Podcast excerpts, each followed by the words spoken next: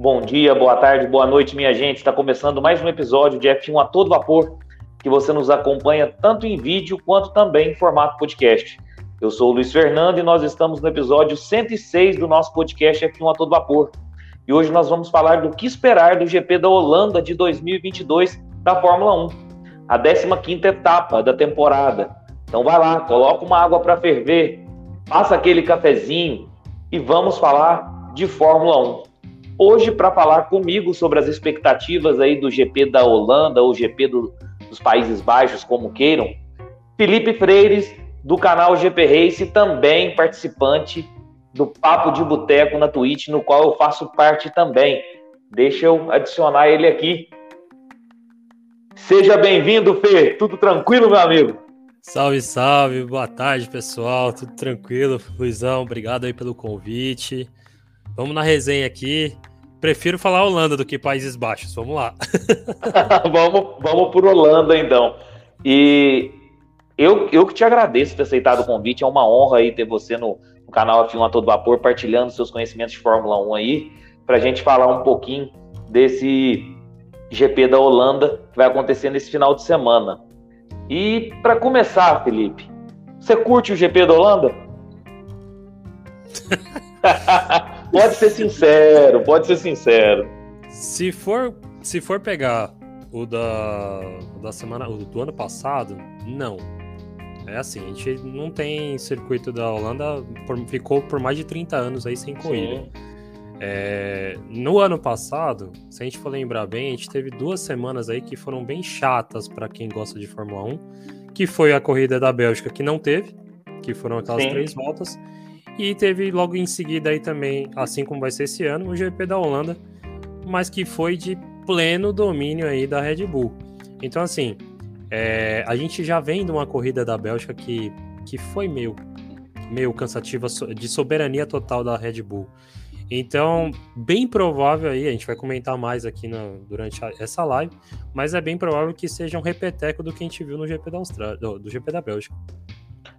Verdade, tem, tem toda essa tendência, até porque também o, uh, o Verstappen, que domina a temporada, é holandês e tem toda a torcida a seu favor, nós vamos comentar disso também.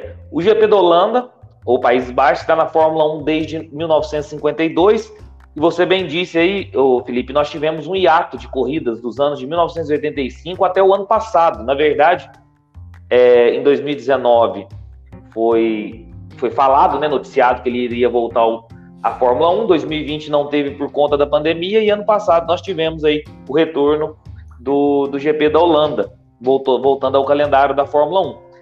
E em toda a história da, do GP da Holanda sempre aconteceu no, no circuito de Zano embora tivemos algumas alterações no traçado durante todo esse tempo. E aí eu te pergunto, nós estamos vendo aí nas últimas corridas um domínio muito grande da Red Bull e do Max Verstappen. Com a torcida laranja dando aquele show, aquela fumaça laranja, tem tudo para ser mais uma vitória do Max Verstappen em casa? Tem. Tem. Se a gente for comparar de novo com o GP do ano passado, o Verstappen liderou praticamente de ponta a ponta. Ele teve uma ultrapassagem que foi a do Bottas quando ele fez aí a parada do pit stop. E, e no final da corrida, o Verstappen tinha dado volta até no Gasly, que foi o quarto colocado.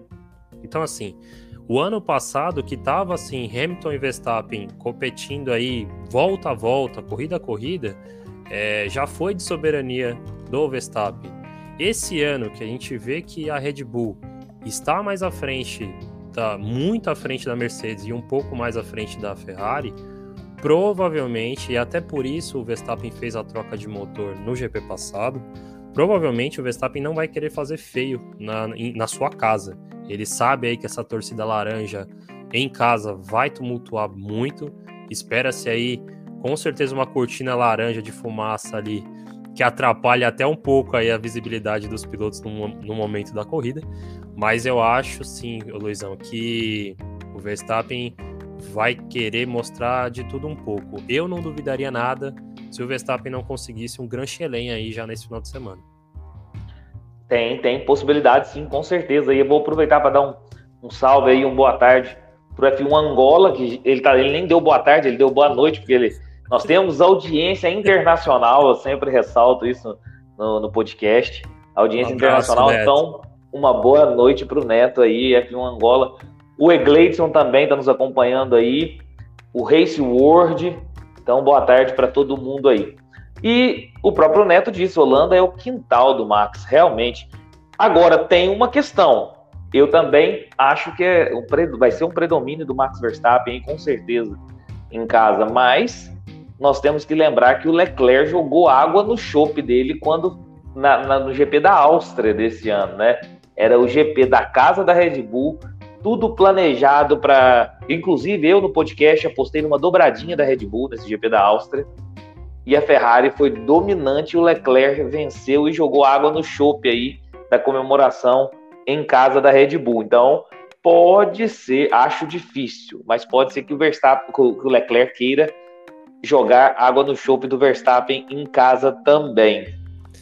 É, concordo, Luizão. Só que tem que lembrar que o próximo é Monza. E aí quem quer jogar água no chope é o Verstappen no Leclerc. Com certeza, com certeza. E eu acho, até que, até comentei isso na, na live de ontem, eu acredito que o, o Leclerc já trocou o, o motor em, na Bélgica justamente para ir com ele inteiro para Monza, para pelo menos tentar dar alegria para a torcida da Ferrari dentro de casa. Acho que agora a Ferrari vai sentar lá e vai ter, ter conversar entre eles para pelo menos dar essa alegria de vencer o GP é, da Itália dentro de casa, em Monza, como você disse. Por isso que eu acho que o Leclerc trocou o motor e aí o Verstappen também aproveitou para marcar em cima, que o próximo é na casa dele, né? Na Holanda, então tem tudo isso aí, tem essa questão da água do chope também, que um, um, rival vai querer fazer em cima do outro, com certeza. A, a, a troca no GP da Bélgica não foi à toa.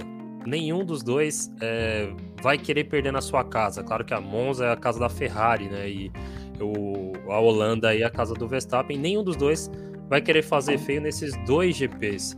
Então é, é bem provável, sim, que, que tenha uma disputa ali. Eu acho que na, a disputa mais brava ali vai ser em Monza, que a Ferrari não vai querer perder de jeito nenhum. Mas sim. o GP da Holanda, se for comparável aí com o do ano passado, acho que tem um predomínio sim do holandês. É, se for comparado do ano passado, vai ser um passeio. Porque ano passado já foi um passeio. E, e, esse ano o carro da Red Bull vem bem melhor do que do ano passado, se a gente for verificar. Eu não sei se foi coincidência, tá, Luizão? Assim, a gente vê que é, a Ferrari trocou, aproveitou as férias aí para trocar os motores deles aí no, no para o resto da temporada. E os dois conseguiram terminar a corrida, algo que a gente já não via fazer um tempo da Ferrari.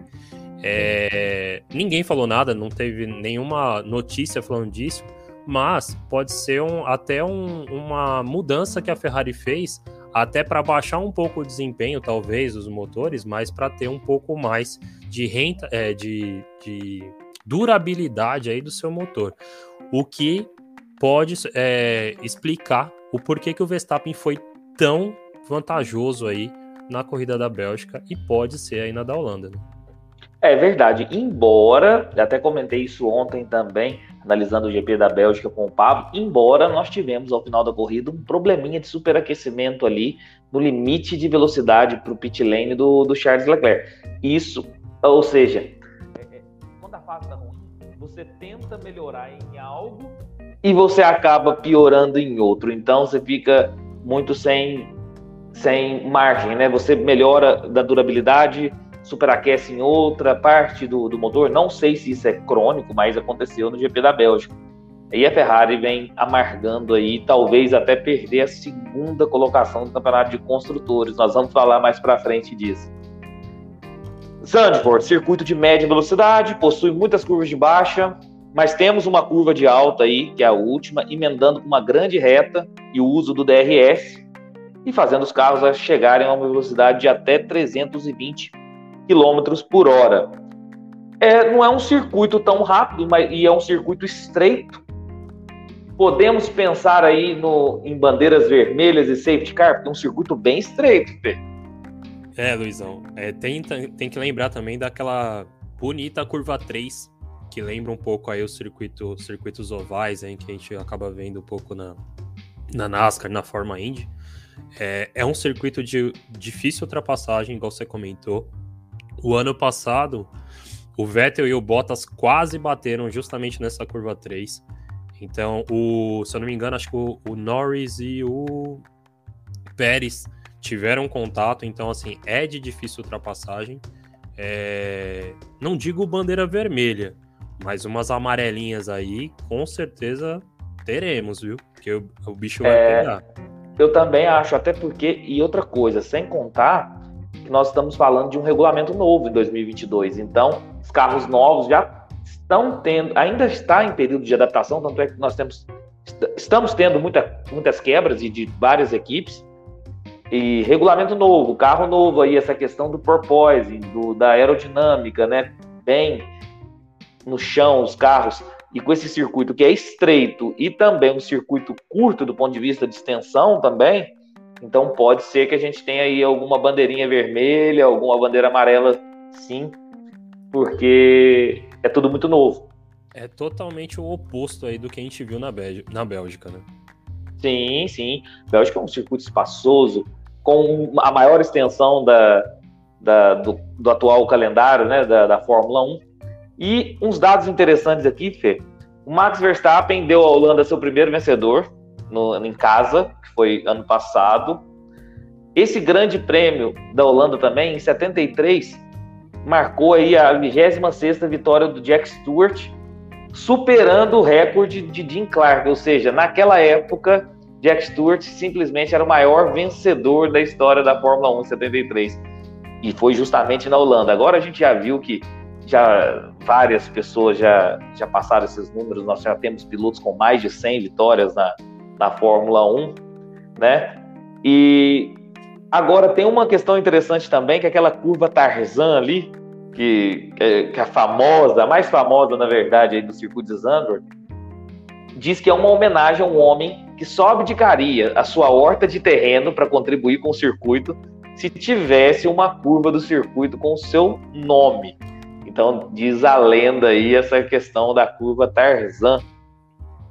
Outra situação também, que em 85 o Nick Lauda conquistou sua última vitória na carreira na Fórmula 1, também no GP da Holanda de 85.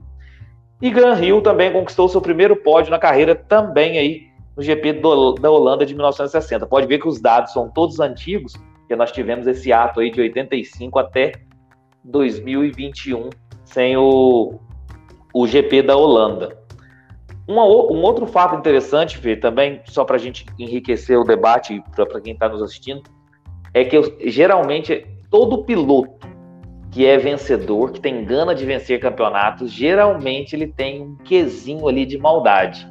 E eu vou contar uma história agora do Alan Prost, com um GP, um GP da Holanda de, de 83, no bicampeonato do Nelson Piquet.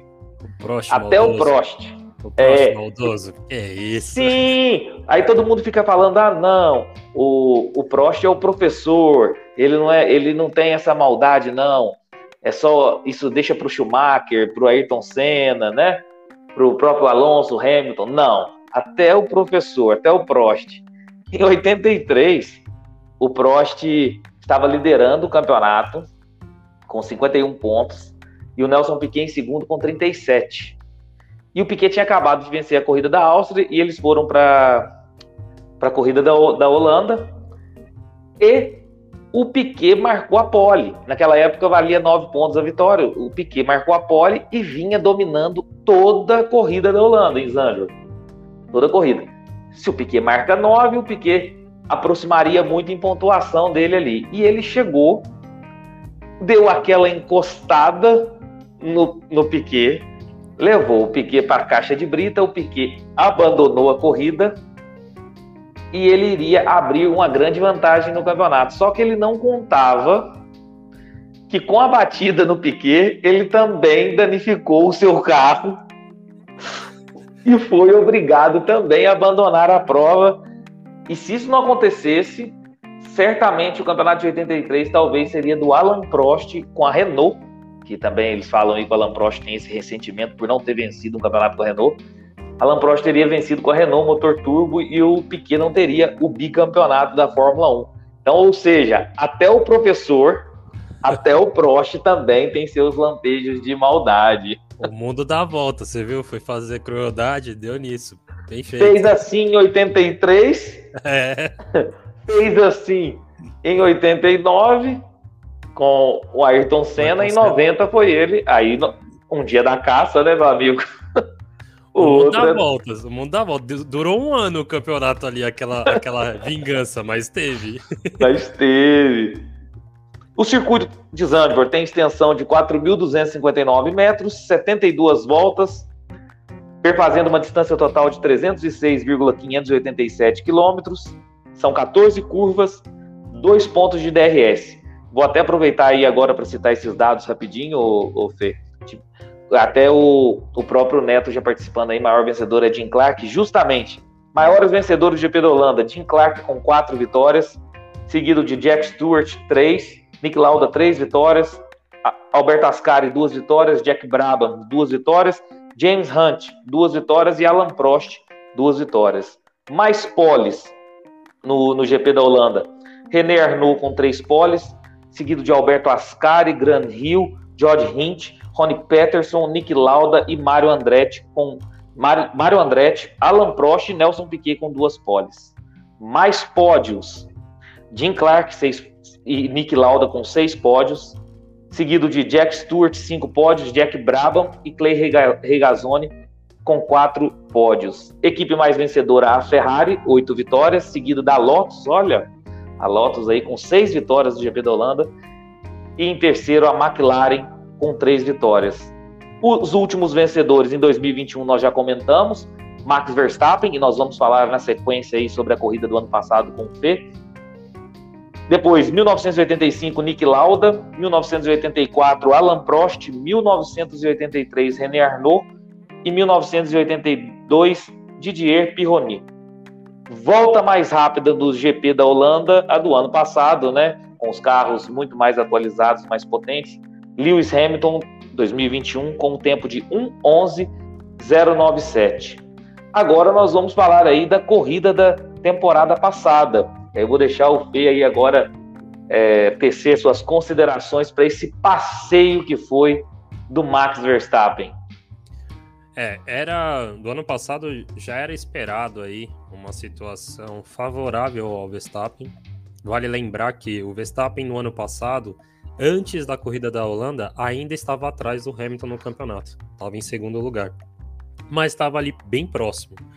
Então, assim, havia. Como era, como era um circuito para todos ali novo, porque ninguém nunca tinha pilotado ali, havia sim um, um certo favoritismo já para o Verstappen. Como eu comentei, o Verstappen meio que dominou a corrida, mas fez a pole no, no sábado e uh, o Hamilton, junto com a Mercedes ali, tentou é, de alguma forma mudar as estratégias da Red Bull. Até, pode falar, Luizão. Pode só pra, é, só para não, só para lembrar dessa pole, tô até com as anotações aqui. Foram 34 milésimos de diferença para o Hamilton, mas na segunda tentativa do Max Verstappen, ele, ele teve problema, inclusive, no DRS. DRS não abriu, senão ele teria uma vantagem muito superior nessa pole para o Lewis Hamilton. É, então assim, no sábado já se via uma Red Bull diferenciada, já via que tinha a situação um pouco diferente. É, o Hamilton vendo isso, tentou fazer uma estratégia um pouco diferente para tentar ver se o Verstappen caía ali na, numa situação, numa armadilha ali entre o Hamilton e a Mercedes de parar mais cedo. O, o Verstappen Logo na largada, ele já disparou na frente, nem viu toque de ninguém. Claro, foi uma largada mais tranquila, apesar da gente falar de um, que é um circuito estreito. Todo mundo teve um certo, uma certa cautela ali para já não sair logo na primeira curva. É... O Verstappen disparou logo na frente, não caiu nessa armadilha do Hamilton de parar cedo, demorou para parar. E aí, quando ele parou, o Hamilton era o terceiro, porque o Bottas estava em segundo, Hamilton, o Bottas acabou passando, ficando em primeiro, e o Verstappen, quando retornou, retornou na segunda colocação. Para o Hamilton foi a pior coisa que aconteceu, porque Sim. ele não conseguiu fazer undercut, ele não conseguiu fazer nenhuma ultrapassagem ali do Verstappen, e o Verstappen logo de cara foi para cima do Bottas e passou no melhor lugar que tinha pro, pro Verstappen, porque o Bottas não conseguiu nem abrir espaço para o Hamilton que vinha logo atrás. Então o, Ham, o Hamilton ficou umas duas curvas ali ainda atrás do Bottas e o Bottas não tinha o que fazer, a não ser se ele parasse o carro ali para o Hamilton passar e dar vantagem ali para os dois se pegarem mais para frente. Depois disso aí, a única coisa que foi até um, de um certo ponto hilário por parte da Mercedes foi que o Bottas parou, colocou o pneu vermelho e deu e a Mercedes falou assim, ó, Bottas, vai lá e faz a melhor volta. Só que a melhor volta era do Hamilton. E aí, quando avisaram pro, pro Bottas, falou, Bottas, ó, tira o pé, porque a, a melhor volta é do Hamilton, já era tarde. O Bottas foi lá e, faltando duas voltas, quatro voltas para acabar a corrida, o Bottas foi e fez a melhor volta ali da, do circuito.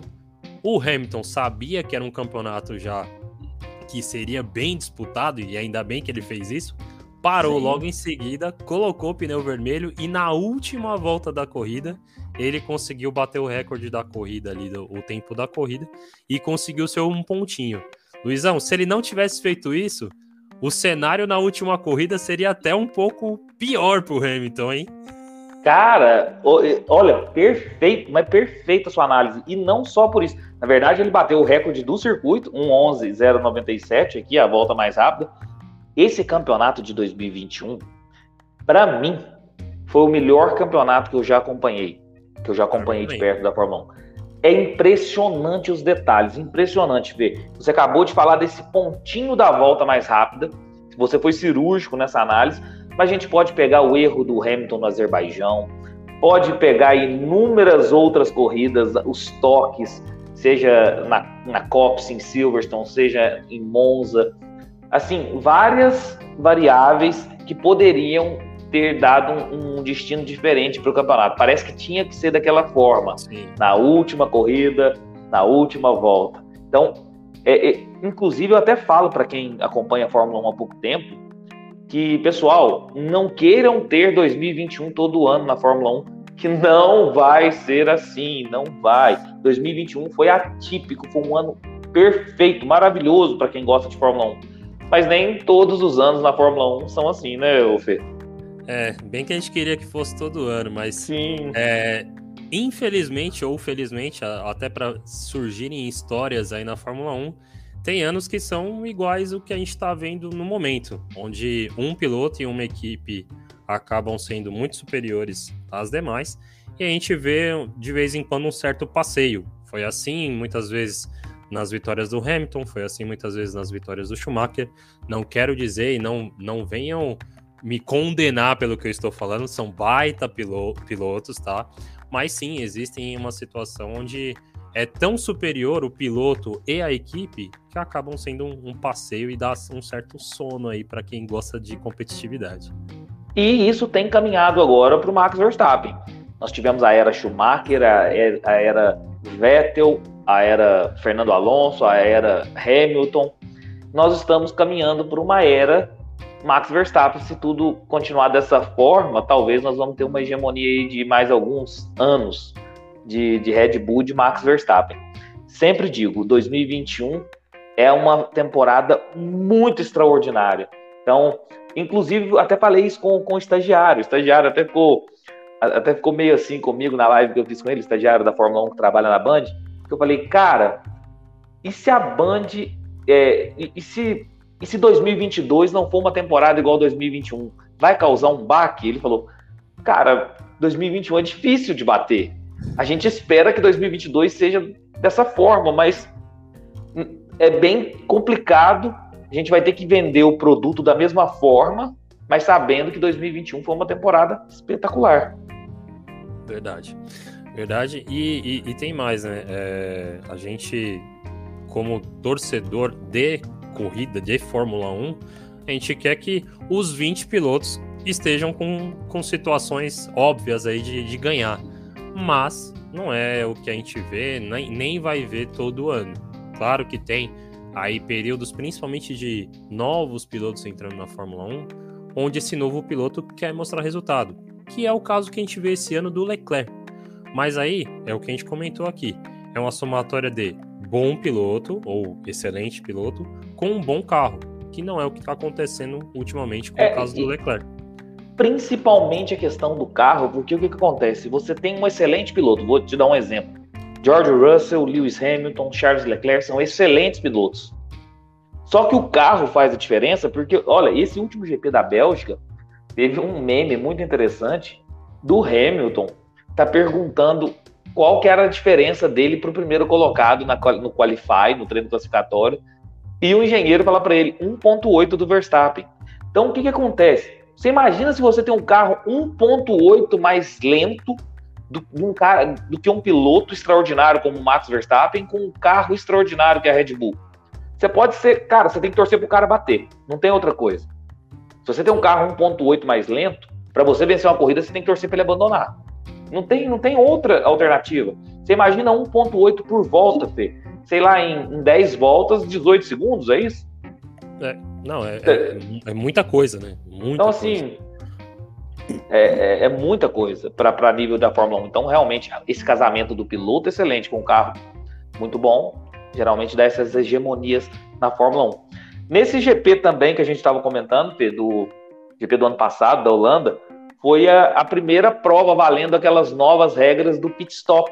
Isso a nível de curiosidade, que aquele o pit stop agora é mais mecânico e menos eletrônico. Por isso que a gente não tem recordes mais aí de tempos do pit stop. Então eles a gente tinha aí pit stops de 1.8, 1.9, agora a gente o máximo que a gente vê é 2.4, 2.5, porque agora virou um pit stop um pouco mais mecânico, tinha aquele mecanismo da, das luzes, aquela questão eletrônica, e a Fórmula 1 retirou justamente no GP da Holanda do, do ano passado, que valeu essas novas regras. E também nós tivemos nesse, nesse GP da Holanda do ano passado, não sei se você lembra também, o hino sendo cantado e não sendo tocado. Quebrou um protocolo aí da Fórmula 1 e nós tivemos uma cantora lá cantando o hino da Holanda para o Max Verstappen.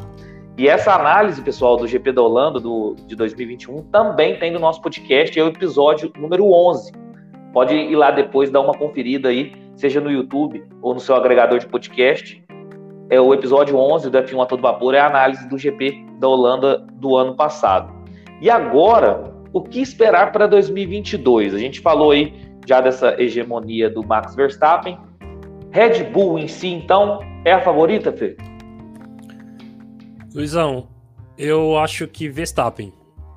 Pérez é uma dúvida, é, visto que não, assim, claro, conseguiu o segundo lugar, mas eu vi até no, na, na análise que vocês fizeram ontem, também concordo que o Pérez caiu no colo o que aconteceu ali na, com a corrida da Bélgica. Claro, a Red Bull é superior, sim, é uma equipe superior, mas não sei se o Pérez vai conseguir fazer um rendimento tão bom na Holanda. Lembrando que no ano passado ele não conseguiu, ele ficou no décimo lugar, se não me engano, e estava ali brigando com as McLarens, que também não tiveram um bom final de semana no ano passado. Detalhe, as McLarens eram, no ano passado estavam bem melhores do que são esse ano. Então, acho sim, é, acredito muito numa, numa vitória do Verstappen. É, posso até ser aquela boca maldita de falar que ele vai tão bem, tão bem, ele bate na primeira curva e sai fora da corrida.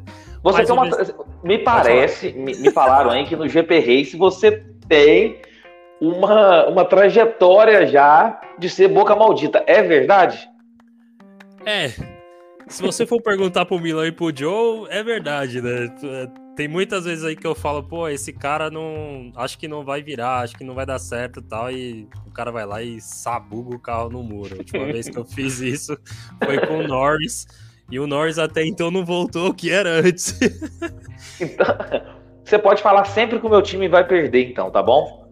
tá bom, beleza. E aí ele, ele pode não é muito ganhar. difícil, né, Luizão? Não é muito difícil, pô.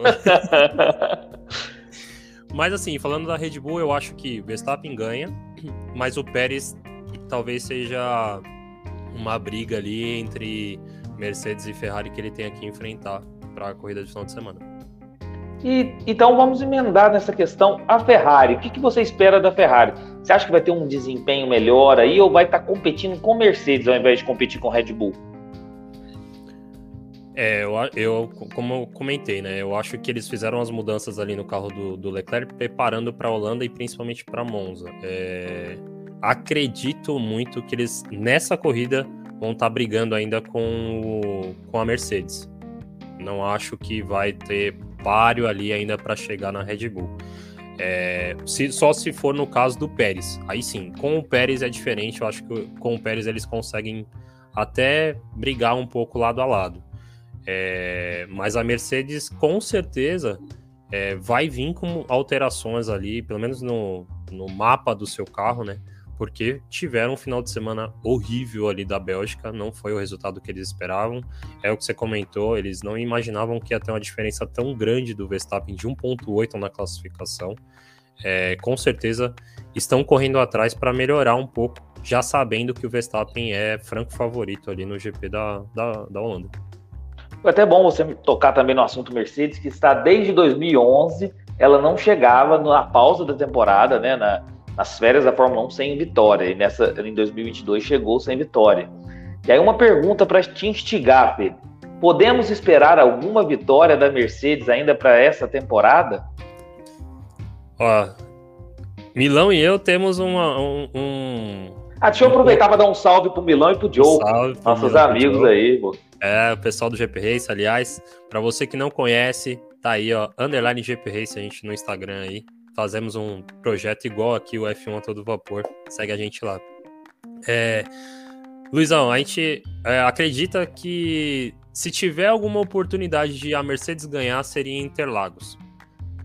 É, antes da pausa, era incrível porque a, Mercedes vinha numa evolução muito boa, até superior às situações de resultados aí da Ferrari.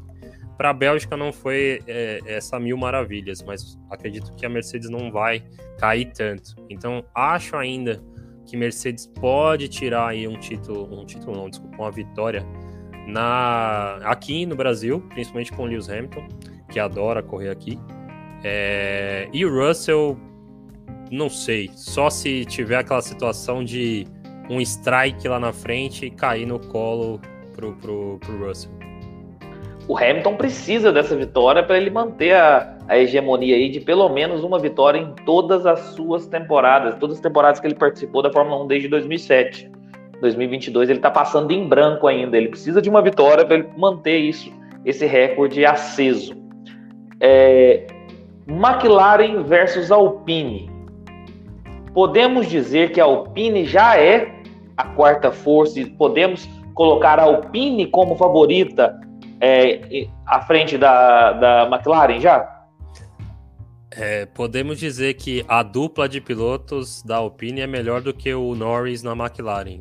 Porque dois contra um não dá, né? É melhor que, melhor que a McLaren. Mas sim, falando do, de carro, é, acho que a Alpine, é, até, até com a situação de ter Alonso e Ocon que fizeram boa, boa corrida da Bélgica, fizeram eu já achei uma evolução muito boa do Ocon. O Britão vai dar, um, vai dar uns pulos de alegria no meu comentário agora.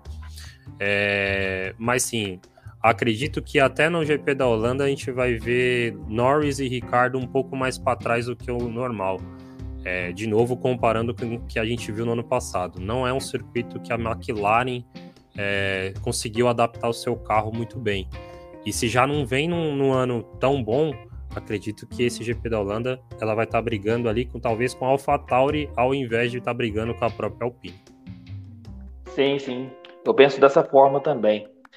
Mudando um pouquinho também de assunto, pegando um, uma, um outro assunto que inclusive foi veiculado agora, né, no dia de hoje, na, na, na, na nossa, seja na nossa imprensa de automobilismo, seja nas redes sociais, que é o seguinte: nós tivemos a notícia que o Mick Schumacher e a Ferrari romperam os laços e o piloto poderá se tornar agente livre para assinar com quaisquer equipes a partir do ano que vem.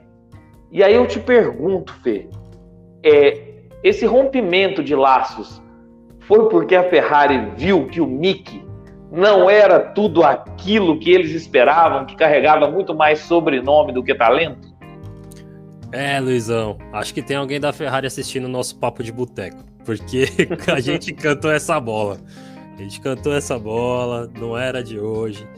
É, e sim, acredito muito que a Ferrari esperava um pouco mais, principalmente esse ano do Mick Schumacher, e não esperavam é, ver que ele está atrás do Magnussen, que ficou um tempo sem pilotar, que estava desacostumado com o carro, com um carro novo, de regulamento novo, e mesmo assim o Mick Schumacher não, não conseguiu evoluir. Tanto é que eu até estava me preparando a dizer que no, no sábado, que o Mick pela primeira vez estava fechando melhor que o Magnussen na classificação. Na corrida mudou tudo, o Magnussen conseguiu ser melhor que ele de novo. E não dá, né? Assim, a Ferrari que, que espera aí voltar a ter, a, a, ter essas brigas no campeonato, igual tá tendo esse, esse ano, mas com muita lambança da Ferrari, é, não dá para ter um, um, um, piloto que fica naquela dúvida: será que é realmente o, a melhor opção? No caso da Ferrari, hoje não é. Então eu acho que é por isso que ela abre mão aí do Mick Schumacher. Mick Schumacher vai depender de muita dança da cadeira e sobrar uma para ele, porque eu vi até que vocês comentaram ontem, junto com o Pablito aí, de que tem um, uma galera, uma moçada nova aí que manda muito bem e se vacilar se sobrar cadeira aí, eles vão dominar esse, esse novo, novo campeonato do ano que vem. Então, assim, acho que, olhando para quem está chegando, Mick Schumacher é inferior ainda aos demais. Sim, eu também penso dessa forma. E queria pegar uma opinião sua também, que repercutiu, na verdade, ontem a gente já falou sobre isso por conta da, da análise do, do GP da Bélgica, mas hoje repercutiu com um boné da Mercedes que o Lewis Hamilton quer enviar para o Fernando Alonso. Sobre, sobre essa treta do Fernando Alonso, falar que falar do Lewis Hamilton, que o Lewis Hamilton só sabe pilotar quando está liderando, e o Lewis Hamilton falar que ele errou mesmo e que não quer comentar sobre o assunto dessa questão das declara declarações do Fernando Alonso. Ele não queria comentar, mas hoje aí já tem essa história do boné. O que, que você pensa da declaração aí do Fernando Alonso nesse caso? Cara, assim, o Fernando Alonso sempre foi polêmico, né? Ele sempre teve esses seus discursos. Naquela situação, é... eu sempre acho que é o calor do momento, né? O cara tá dentro do carro, tava ali numa situação super boa, largou bem, tava brigando ali pela segunda posição. É claro que ele não queria que acontecesse nada ali pro seu carro. E ali fala, fala a questão do Hamilton. É, já de cabeça fria, se forem perguntar para o Alonso, ele nunca vai falar diferente do que ele falou no rádio. Ele vai sempre manter ali o que ele comentou.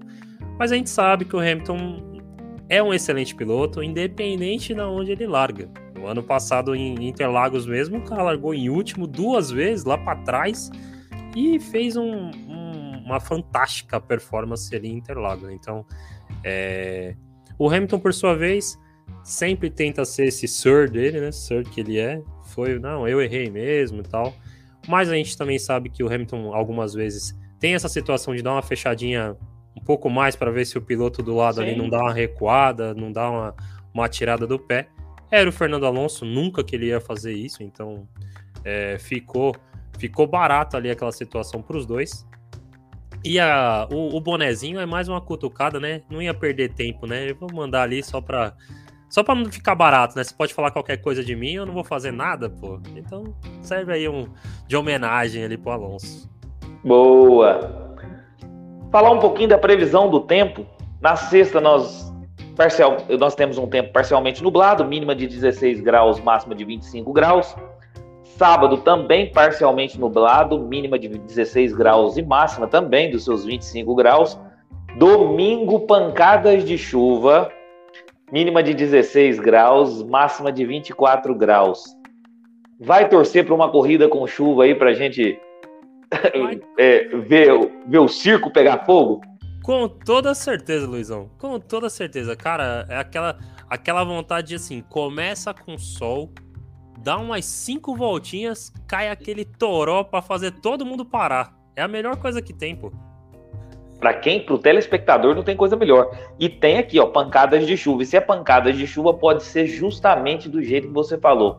Começa ali com o solzinho, pessoal já vai nas estratégias, falando, ó, volta 20, a gente coloca tais pneus e tal, quando vê, surpreende a todos. São Pedro surpreende a todos e manda aquele toró de chuva lá e muda tudo a corrida. Se for o contrário também, Luiz, eu tava valendo de pegar a largada já na, na chuva e aí dá aquela parada. E aí tem sempre um corajoso que fala assim: vou tentar colocar um, um médio, um pedal duro ali pra ver se dá certo. Meu, vira uma farra só, vai ser legal. Se tiver isso, sensacional. Aí, aí tudo pode acontecer, aí sim, se torna uma corrida animada. Boa. Compostos de pneus da Pirelli vai com a gama mais dura dos compostos, vai com C1, C2 e C3. E por ir com os compostos mais duros, eu te pergunto, Fê, você acredita que vai ser o, o caso de corrida com uma parada ou duas paradas? A melhor estratégia? Se não tiver chuva, Luizão, acredito, igual foi no ano passado, de uma parada só. É, eu acho que vai ser a, a, o que todo mundo vai, vai buscar. Para quem para quem vai estar tá tentando fazer uma, uma, uma corrida de recuperação, talvez a Ferrari, ela comece com um composto mais macio e tente fazer duas paradas. A gente, a Ferrari, não espere coisas mirabolosas ali que dê certo, porque a Ferrari vem com um retrospecto muito ruim. Sim, é, eu acredito também que se for, como é o composto mais duro, se tudo acontecer é, tranquilamente, sem um calor excessivo, acredito em uma parada também, talvez do médio para o duro. Pessoal, vou aproveitar o, o momento aí. Para quem não deixou, deixa o like no vídeo aí, se inscreva no nosso canal, ative o sininho para receber todas as notificações de vídeos novos. E se você estiver nos agregadores de podcast aí, avalie o nosso conteúdo. Isso é sempre importante e fortalece muito o nosso projeto. Vamos seguir para a programação, Fê. TL1, treino livre 1, sexta-feira, 7h30 da manhã, com transmissão da Band Esportes. TL2, treino livre 2, sexta-feira, 11 horas da manhã, com transmissão da Band Esportes. O TL3, sábado, 7 horas da manhã, com transmissão da Band Esportes. Treino classificatório, ou seja, o Qualify, sábado, às 10 horas da manhã, com transmissão da Band. Corrida, domingo, às 10 horas da manhã, também com transmissão da Band. Geralmente, Fê, eu ah, você quer comentar alguma coisa dos horários? É, não, a sua programação tá diferenciada, mas se você tiver o detalhe aí, você pode falar antes que eu comente. Ah, pode comentar aqui então. Não, então, no classificatório que é o sábado aí às 10 horas, você comentou que vai ser transmitido por onde? Na Band. Isso, na Band e no Underline GP Race. Fazemos aí ah. a narrativa, pô. então vamos aproveitar já que eu achei que eu tinha errado nos horários. Eu falei, meu Deus do céu, será que eu errei nos horários? Seguinte, é, a gente, para quem não conhece, o Fê é do GP Race, sigam eles no, no Instagram. Eles fazem um conteúdo justamente durante o, o treino classificatório, comentando tudo que está acontecendo. Corrida tem feito também ou não? A gente fez uma vez é, de teste para esse ano. É, pegando, estamos pegando o retorno do pessoal. Pode ser que a gente comece aí a fazer também durante as corridas de domingo. Boa. Aí o GP Race no Instagram faz todo o conteúdo aí ao vivo, então vocês podem estar lá com a TV ligada e vendo o Fê, o Milão e o Joe estarem comentando em tempo real o Qualify. E também, posteriormente, talvez a corrida. Então sigam o GP Race aí no Instagram. E esse pessoal do GP Race aí, esses mal acabados, também fazem parte do Papo de Boteco, no qual também eu sou integrante, que hoje, inclusive, nós temos nossa live, uma live especial aí com o um novo projeto do Papo de Boteco, às 7 horas, mas aí é na Twitch, não é no, no YouTube, como está sendo a do F1 a todo vapor aqui. Então, às 7 horas, nós vamos estar lá no, com o Papo de Boteco, junto com o Feio, o restante do pessoal aí do GP Race também. Para a gente terminar aí com chave de ouro essa questão do que esperar aí para o GP da Holanda, os nossos palpites, Fê. Geralmente eu, eu peço o palpite aí para o convidado pole position, primeiro, segundo, terceiro e volta mais rápida. E eu falo também o meu palpite aí, depois a turma cobra a gente aí nas redes sociais. Xinga, elogia. eu, eu, ultimamente tenho mais xingamentos do que elogios, que eu tenho errado, viu? Que eu tenho errado, que é absurdo. Essa última eu só acertei o primeiro lugar, só o vencedor. O resto eu errei todos os palpites. Então, pole position para você. Vamos lá. Bom, como eu falei, vou seguir aí é, o que eu venho falando desde o começo dessa live. Pole position, Max Verstappen. Tudo para fazer um Grand Chelem. Eu também vou de Max Verstappen aí, então também a minha aposta é Se a gente acertar, acerta junto. Se errar, o pessoal vai lá criticar nós dois também. Vencedor do GP da Holanda. Fumaça laranja, Max Verstappen. Max Verstappen. Lembrando que, que, esse, que na Holanda a festa da torcida é impressionante. Acho que a Holanda e a Itália são ah, os dois lugares que a festa da torcida parece até futebol, nem parece Fórmula 1. É impressionante mesmo. Verdade, verdade. Eu também vou, vou apostar numa vitória do Max Verstappen. Segundo lugar, Fê.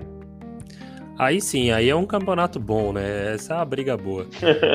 Segundo lugar, eu acho que vai ficar com o Sainz. Boa, boa aposta. Eu vou apostar aí no Charles Leclerc com motor novo, com gana, para estar tá pelo menos querendo aí o segundo lugar aí, do, seja no campeonato de pilotos ou de construtores também, para manter essa, pelo menos a segunda colocação para a Ferrari. Então eu aposto no Leclerc. Nós dois apostamos na Ferrari, mas nos pilotos diferentes. Terceiro lugar, fechando o pódio. O senhor consistência, George Russell. Eu também vou num senhor consistência, não tão consistência nessa temporada como o George Russell, mas também vou inverter o piloto. Eu vou de Lewis Hamilton. Então nós, nós invertemos aí. Nós, nós comungamos do mesmo entendimento da equipe, alteramos os pilotos. Então você foi com o terceiro lugar do George Russell, eu vou com o terceiro lugar do Lewis Hamilton. Volta mais rápida. Max Verstappen. Também vou de Max Verstappen também aí, caminhando talvez para um Grand Chelem, como você mesmo disse. Pessoal, depois vocês cobrem da gente lá, vai lá no GP Race lá, critica o Fê, fala que ele errou nos palpites dele lá, ou que ele acertou. É a mesma coisa comigo aqui no F1 a todo vapor. Mais tarde nós temos o nosso Papo de Boteco, às 7 horas, na Twitch. Eu vou estar lá, o Fê também. E Fê, curtiu trocar essa ideia comigo? Pô, cara, é sensacional, Luizão. É, é a segunda vez que eu venho aqui e tá cada vez melhor. Obrigado pelo convite mais uma vez. Você também é sempre convidado para as nossas lives aí do GP Race. É, sabadão tem classificatório, vamos fazer narrativa. Se tiver afim, pode participar com a gente aí na narrativa. É, a todos aqui também, a gente sempre faz uma resenha durante o intervalo de, do Q1 para o Q2, Q2 para o Q3, a gente chama, chama sempre um convidado para falar um pouco das análises durante ali o intervalo. É... E, cara, de novo, obrigado, é um prazerzaço estar aqui junto com você. Cara, eu que agradeço você ter aceitado o nosso convite. Foi super bacana trocar essa ideia aí do que esperar para esse final de semana. Vou aproveitar para dar uma boa tarde para o Ricardo Cacasso, que está aqui com a gente também. E pessoal, Sigam o GP Race, sigam também Papo de Boteco na Twitch. Mais tarde estamos lá. Fê, aquele abraço, viu? Obrigadão. Obrigado você, Luizão. Até mais. Tchau, tchau.